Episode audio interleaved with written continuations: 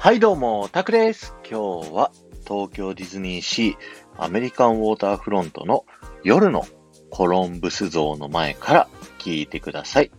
今日はですね、このアメリカンウォーターフロントの街灯についてお話をさせていただきたいんですけど、アメリカンウォーターフロントはですね、20世紀初頭のアメリカが舞台になっております。そして今皆さんがいるこの辺りはですね、ニューヨークのエリアになっておりまして、皆さんが立っているですね、このコロンバス広場の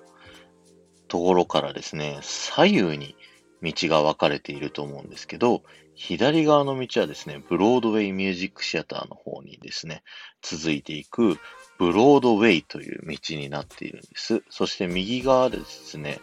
ウォーターストリートという道になっているんですね。さあ、ここでですね、今日の本編の街灯というところに注目していただきたいんですけど、左側のブロードウェイに立っている街灯と、右側のですね、ウォーターストリートに立っている街灯を見比べてみてください。左側のブロードウェイはですね、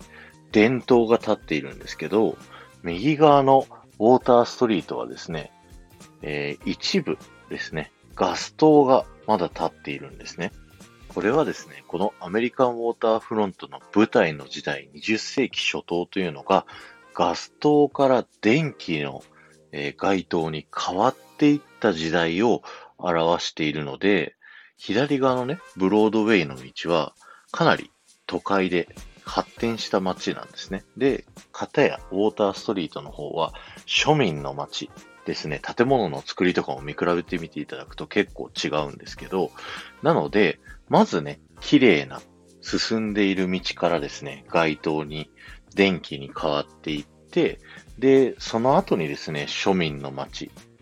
ウォーターストリートが、え、ガス灯から電灯に変わっていくという設定になっているんですね。なので、ウォーターストリート側も全部が全部ですね、ガス灯ってわけじゃなくて、一部電気がついていたりするんですよね。こういったね、時代の移り変わりのこだわりがところどころですね、あるので、また改めて他のこだわりもですね、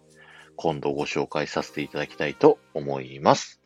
今日は終わりです。ありがとうございました。え、4万再生を目指してます。この放送が面白いと思ったらですね、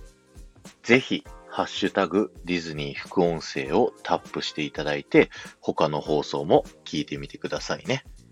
そして前回の配信から今回の配信まででコメントいただいた方のお名前をお呼びしたいと思います。トナさん、出町の町田町子さん、アメリアさん、赤と白の水玉リボンさん、ココイマさん、埼玉のママさん、カーコさん、京子さん、まどかさん、青空理恵さん、ありがとうございました。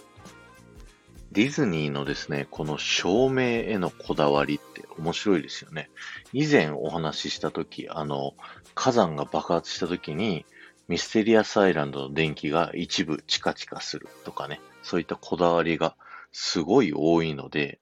ぜひね、皆さんも見てみてくださいね。ではまた